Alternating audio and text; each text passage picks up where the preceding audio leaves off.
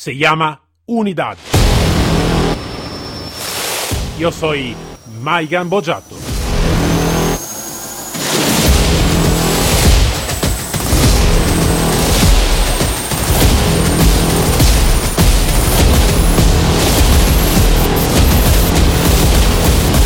Unidad K9.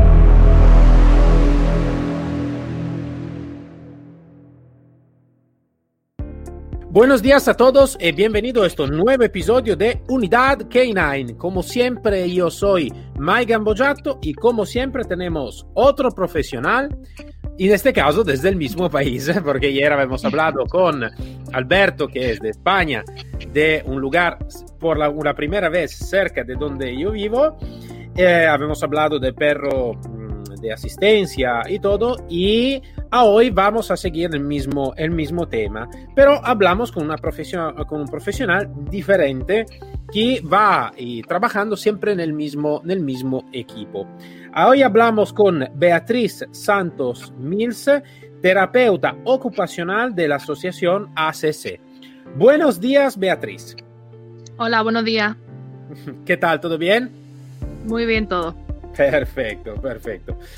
Beatriz, ayer habíamos hablado con uh, Alberto sobre, eh, habíamos empezado este tema del perro de asistencia y todo, y um, me, uh, me, ha gustado de hablar también con uh, una persona más del, del, equipo que va trabajando ¿no? en ese. Pero antes de todo queremos de saber más, un poquito más sobre de ti. Entonces, si puede contarnos un poquito más la tu historia profesional.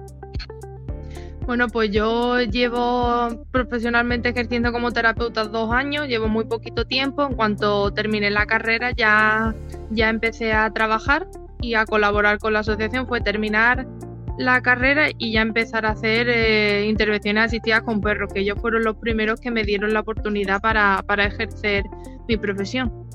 Donde nosotros nos, nos centramos sobre todo en el ámbito pediátrico, pero también abarcamos otro tipo de, de ámbito como es el tema de, geriatría, salud mental, etcétera. Y entonces donde yo me centro sobre todo es en el ámbito pediátrico y actualmente estoy sacándome un, curso que es muy importante a la hora de, de trabajar eh, con niños desde terapia ocupacional, que es el enfoque de integración sensorial. Vale, vale, vale, vale. Perfecto. Eh, Beatriz, cuéntanos un poquito más realmente cuáles pueden ser los beneficios, ¿no? De, yo mm, no, no, no soy profesional en el, en el tema del, de, de, perro eh, de asistencia, miré muchas cosas, seguí también a algún mi amigo que estaba trabajando en Roma con el Instituto de Salud uh, sobre, sobre este tema y vi la, la, l'éxito brutal realmente eh, y extraordinario de trabajar con animales. Pero si puede, quiere contar un poquito o si puede, puede, claramente sin decir ningún nombre, claro, pero contar también algún, alguna cosa que, que ocurrió, ¿no? O que alguna, uh, alguna situación que ocurrió con, con los animales y, y, todo, ¿no? Si, si lo puede contar y compartir con nosotros sería maravilloso. Vale pues nosotros como, como conoces trabajamos sobre todo con el, con el perro, entonces los beneficios que, que, atrae el perro sobre todo es tema de que es un, una herramienta maravillosa. Yo hablo sobre todo en el, en el, tema de la terapia ocupacional, que nosotros lo que nos centramos sobre todo en la autonomía, en las actividades básicas de la vida diaria. Entonces, ¿cómo interviene el perro ahí? El perro es una herramienta en el sentido porque es un excelente motivador para cualquier persona es, raro una persona que no le guste un perro. Entonces, normalmente a la hora de, de, trabajar con estos niños, un perro lo puedes cepillar, un perro lo puedes bañar, lo puedes vestir, le puedes dar de comer. Entonces, en ese, en ese aspecto, es increíble los beneficios que puede aportar un perro a la, a la hora de intervenir con, con todo tipo de, de personas. Sobre todo eso, que es un motivador para la hora de, de hacer este tipo de, de, terapia, porque no es lo mismo ponerle a, a, un niño, por ejemplo, un muñeco que no hace nada que un perro, que el perro abre la boca, el perro le puede, le puede lamer la mano, mueve la cola. Entonces ahora cuando has dicho el tema de que de compartir un, un momento que haya, algo que haya ocurrido, es por ejemplo un, un niño que, que tenemos con, con, el síndrome de espectro autista, que al principio no se fijaba absolutamente nada del perro, a lo mejor sí a la hora de darle a mejor de comer o lo que sea, pues más o menos, pero que no había una conexión. Entonces empezamos con otro perro diferente, uno que es más, más nervioso, que está todo el rato moviendo la cola y en cuanto lo vio se fijó en la cola y como que ya vimos esa conexión, que lo que ese niño en concreto necesitaba era un perro más nervioso y dijimos, con este perro con el que tenemos que trabajar, porque nada más que se fijaba en la cola, quería cogerla, quería, quería tocar, quería interactuar más con el perro. Eh, es interesante. Eh, la, mi pregunta es un poquito, ya estaba hablando también ayer con, eh, con Alberto, de eh, sí que ahora este tema, esta modalidad y este, esta oportunidad está un poquito más desarrollada en estos últimos años, por buena suerte y todo. Pero realmente, ¿cómo está percibida en el, en el, también en tu, en tu vamos a ver, en, tu mundo, ¿no? En tu institución, en tu, ¿cómo está percibida esto, este trabajo? Si realmente está un buen apoyo, si está bien valorada, si todavía necesita mucha más cultura sobre este, eh, como instituciones y también como usuario, claramente, ¿no? Del, tema. ¿Cómo es el tema en este, en este momento, en este periodo ¿vale? histórico?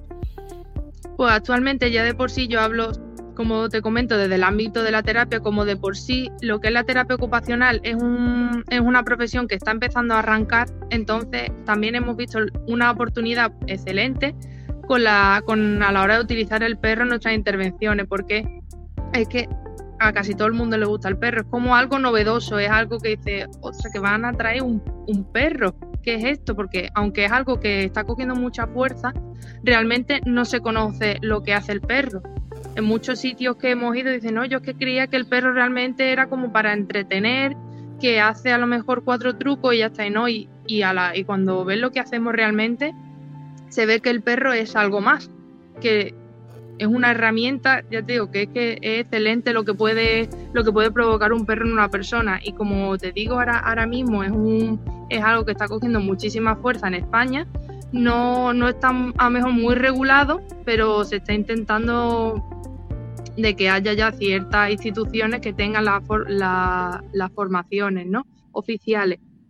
Y, claro, nosotros como, como terapeutas hemos aprovechado, se están sacando ya expertos, desde expertos en intervención asistida con perros, desde terapia ocupacional, o sea, formaciones mucho más específicas para nuestra profesión. Pero es verdad, yo hablando desde mi experiencia, que es bastante cómodo tener a un, a un experto por un lado y el profesional por otro porque es verdad que ya cuesta dinero y esfuerzo sacarte tus propias formaciones como para ahora desviarte hacia el mundo del perro, que es un mundo muy amplio y que tiene muchas cosillas como tú sabrás.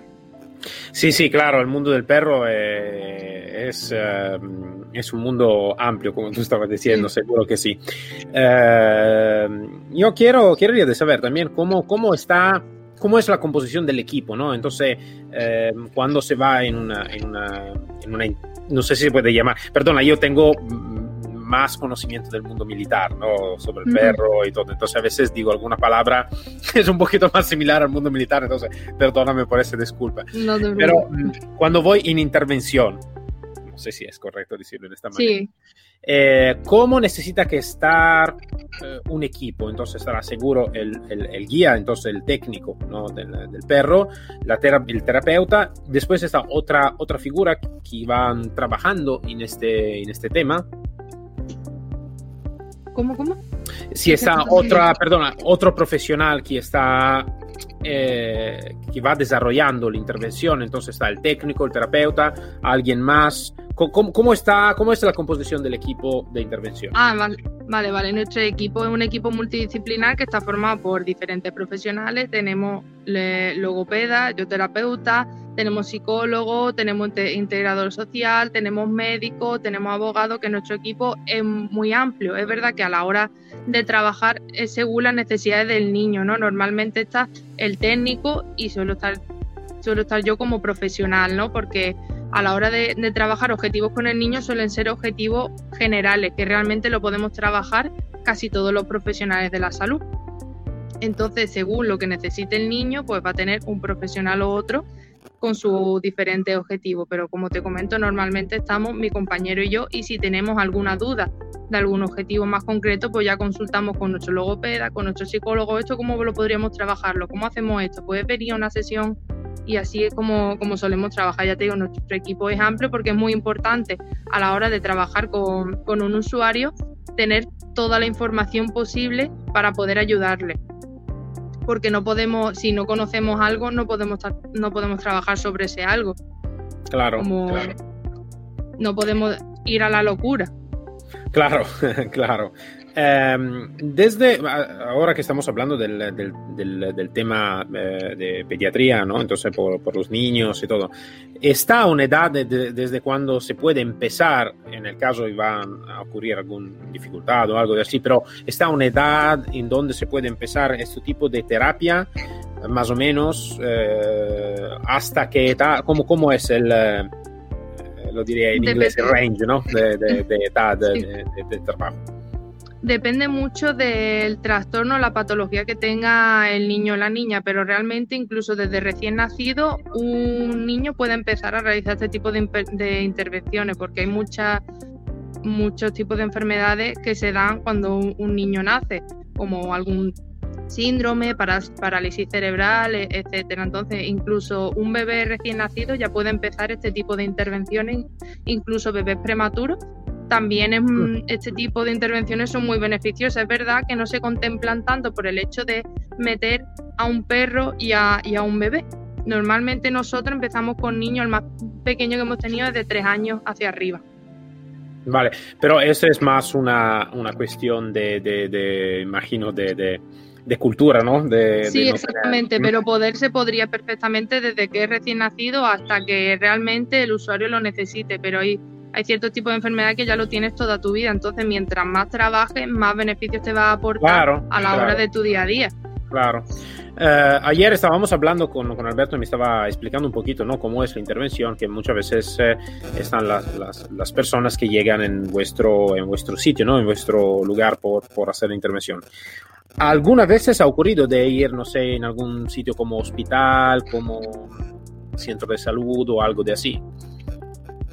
Hospital y centro de salud es que no está contemplado el hecho de que entren los perros. Hay cierto en, en, Granada, si no recuerdo mal, y en Sevilla sí que han permitido la entrada a perros para realizar intervenciones con, usuarios con cáncer, si no, si no me equivoco, pero es verdad que en Málaga no, no está contemplado. Entonces nosotros como a instituciones en sí, donde hemos podido entrar ha sido a, a residencia, a centros de día, enfocado al ámbito geriátrico, y también hemos podido entrar en instituciones públicas de, de enseñanza, colegio, instituto, pero lo que es hospital y centro de salud no hemos podido acceder todavía. Sí, sí, te, estaba haciendo esta pregunta porque en Italia, ejemplo, me acuerdo con este mi compañero, sí que estaba un poquito más, a veces algún hospital sí que daba el acceso, ¿no? Un poquito como ahora -huh. me estoy explicando de Granada y de Sevilla, pero a veces estaba algún, un poquito más de resistencia, a veces, ¿no? Dice, sí, pero el perro en el hospital y todo. Um, para tu experiencia, claro, no hablo no, en el ámbito de mm. eh, más eh, médico, en otra tipología de médico, pero para tu experiencia, eh, sí que estaría una buena oportunidad también entrar en hospital o realmente no es necesario. Pienso que sería necesario. Mm, aparte de beneficioso, necesario y debería hacerse ya, porque en el hospital hay muchas personas de todo tipo, de todo tipo de edades, que realmente se encuentran solas por X motivo y sobre todo ahora, por ejemplo, que estamos en esta situación de emergencia con el COVID, hay gente que no tiene su familia ahí. Entonces el hecho de que entre un perro ya te está acompañando, entonces pienso que es algo que debería hacerse ya y que no deberían poner tantos límites. Yo soy perfectamente de acuerdo contigo, ¿eh? al 100% de acuerdo.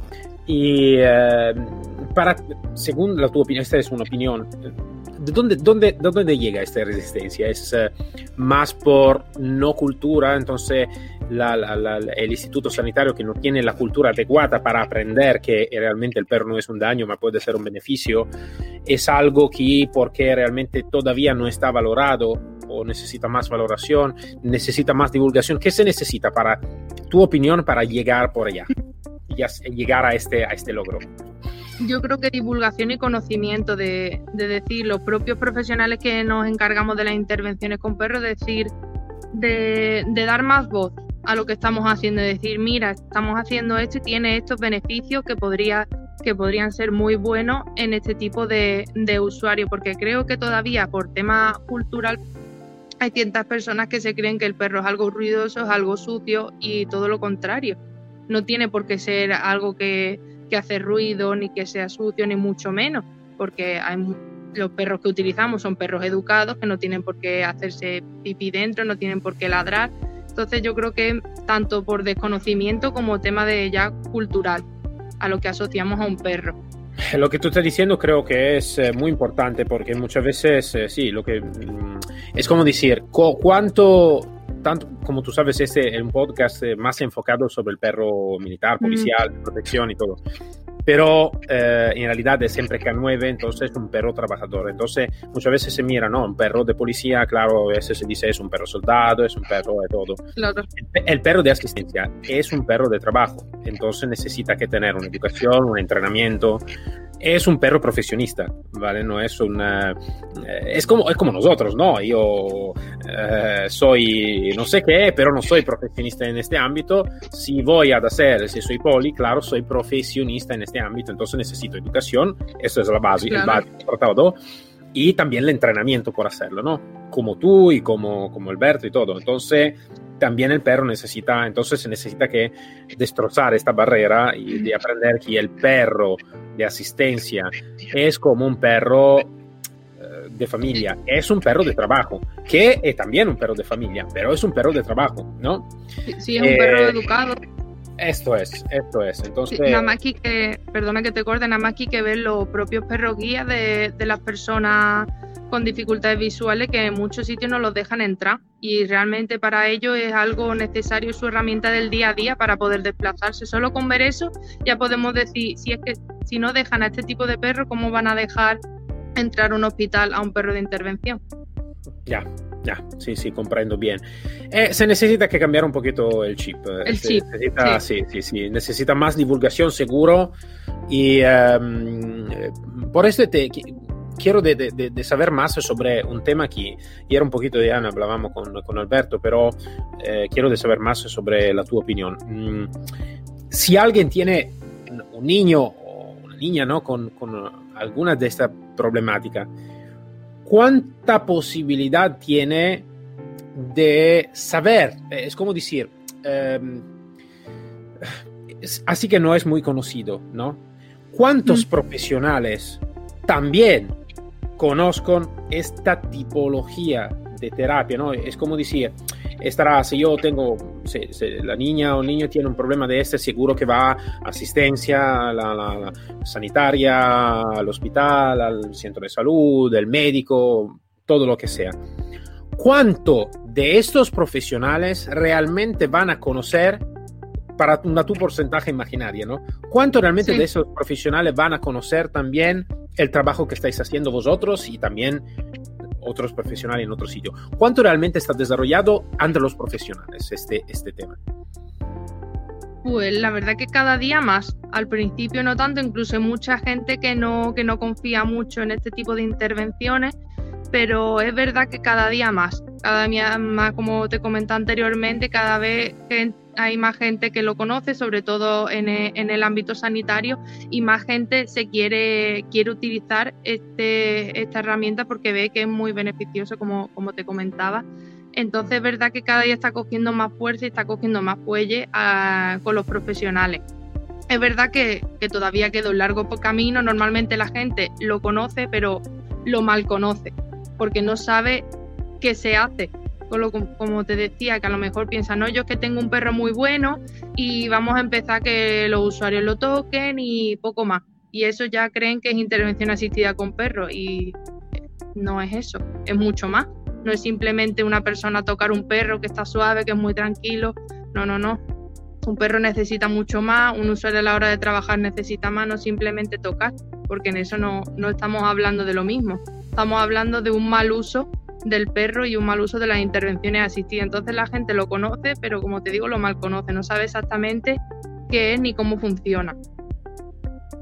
Sí, sí, sí, sí, esto, esto me estoy dando cuenta, pero a veces también yo como profesional en el tema de lo, de lo del K9, a veces desconozco alguna, algunas cosas, pero vale, yo tengo una mi actitud de soy, siempre tengo la curiosidad de un mono, siempre, ¿no? Digo siempre, entonces sé que me gusta de saber más y todo.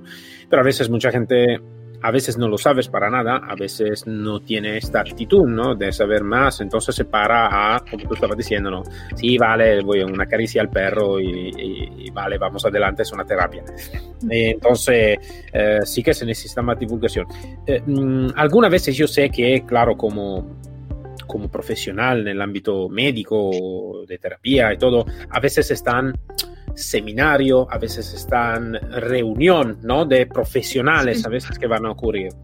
Eh, ¿Habéis tenido la oportunidad de tener un espacio en alguna de esta eh, conferencia, en alguna de, esta, de este seminario, en algún de este de esta reunión de profesionales en el tema, en el tema médico? ¿Habéis tenido la oportunidad de, de, de hablar, la oportunidad de explicar y de divulgar la vuestra, el vuestro trabajo?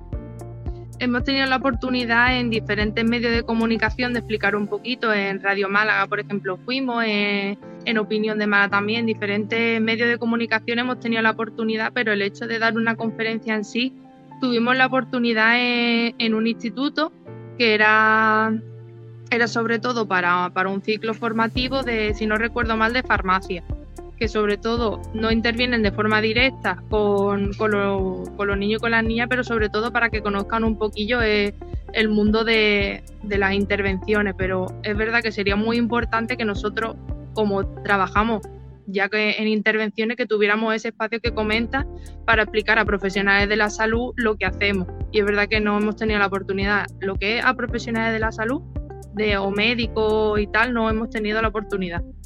Mm.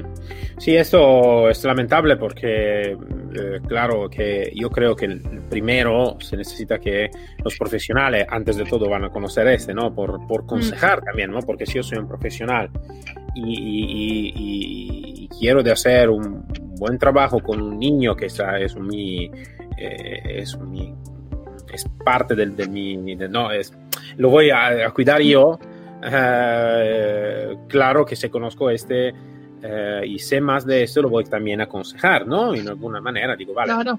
esta oportunidad, vamos, vamos adelante y todo. Al final es siempre eh, hacer eh, ese, creo, el logro del, de cualquier tipología de médico, ¿no? de cuidar de la salud, no solo física, pero también psicológica, y llegar a, a, a, solucionar lo que se puede solucionar o mejorar o lo que sea. ¿no? Entonces, sí, toda la herramienta que, que puede ser una buena herramienta, mejor hay de que utilizarla. Hay que utilizarla. Entonces, eso, eso es algo que creo que puede ser necesario y lo siento de, que, que, realmente no habéis tenido esta oportunidad. Mm, ¿Sabéis si alguien en otro sitio de España ha tenido esta oportunidad? ¿Otra asociación, otro profesional ha tenido esta oportunidad que para ahora vosotros no habéis tenido de hablar en, este, en esta tipología de reuniones, en esta tipología de seminario, en esta tipología de conferencia? ¿La ha tenido o realmente, mm, por lo que conocéis vosotros, nadie del vuestro, del vuestro ámbito de terapia asistida con perro ha tenido esta oportunidad? Sí, hay otro tipo de asociaciones o de empresas que se han tenido la oportunidad. Yo, por ejemplo, asistía en la universidad a una charla donde vino una asociación que nos hablaba de cómo el perro se podría utilizar en diferentes, en diferentes ámbitos. Entonces, claro, pero esto no, esta asociación en concreto no contaba con profesionales de la salud en su equipo, eran solo, solo técnicos. Y ah, luego en, en el norte eh, en Oviedo todos los años se hace una conferencia exclusivamente dedicada a intervenciones asistidas con animales. Mm, Entonces, en, ese, en esa conferencia sí que tienen la oportunidad de dirigirse a diferentes profesionales que quieran asistir a dicha conferencia. Desde el ámbito de la terapia muchas veces sí que se hacen pequeños talleres o pequeñas charlas mm, para los terapeutas ocupacionales. Ya en otro ámbito no te sé decir, pero yo he asistido a varias, a varias charlas de intervenciones asistidas con perros. Vale, bien, sí, entonces, claro, esto se necesita que desarrollar más. Seguro la, la divulgación creo que es una de las partes más importantes, ¿no? También para, para dar conocer, aparte la parte operativa, claro. Eh, donde se, están los éxitos, el número, la, la estadística también, ¿no? que es importante da, da, mostrar ¿no? cuando se habla en el ámbito científico. Eh, pero, sí, datos de, de, que funciona, esto, de lo que se pero, hace. Claro, la divulgación también, el marketing, ¿no? Eh, es una mala, puede ser una mala palabra, depende, pero sí que también es importante porque por dar a Sí, conocer, es necesaria. Es necesaria. Bueno, Beatriz, muchas gracias por uh, el, tu tiempo y por estar aquí con nosotros y haber compartido uh, este importante conocimiento y también el tu conocimiento, claramente. Entonces, muchas gracias, Beatriz. Gracias por invitarme. bueno, Beatriz, entonces nos, uh, te, te, voy a saludar. seguro que me voy también a, a, a quiero de encontrarme de personas así que vivimos muy cerca, entonces seguro que en uno de estos días seguro que voy a hacer una visita al vuestro, a la vuestra instalación porque muy bien. que me gusta y me gusta de conocerme de personas. Entonces, muchas gracias y hasta luego, Beatriz. Venga, hasta luego, gracias. Para todos, nos encontramos el próximo episodio de Unidad K9, siempre con mi Mike Gambojato y con un otro profesional y una otra historia. Hasta luego todos.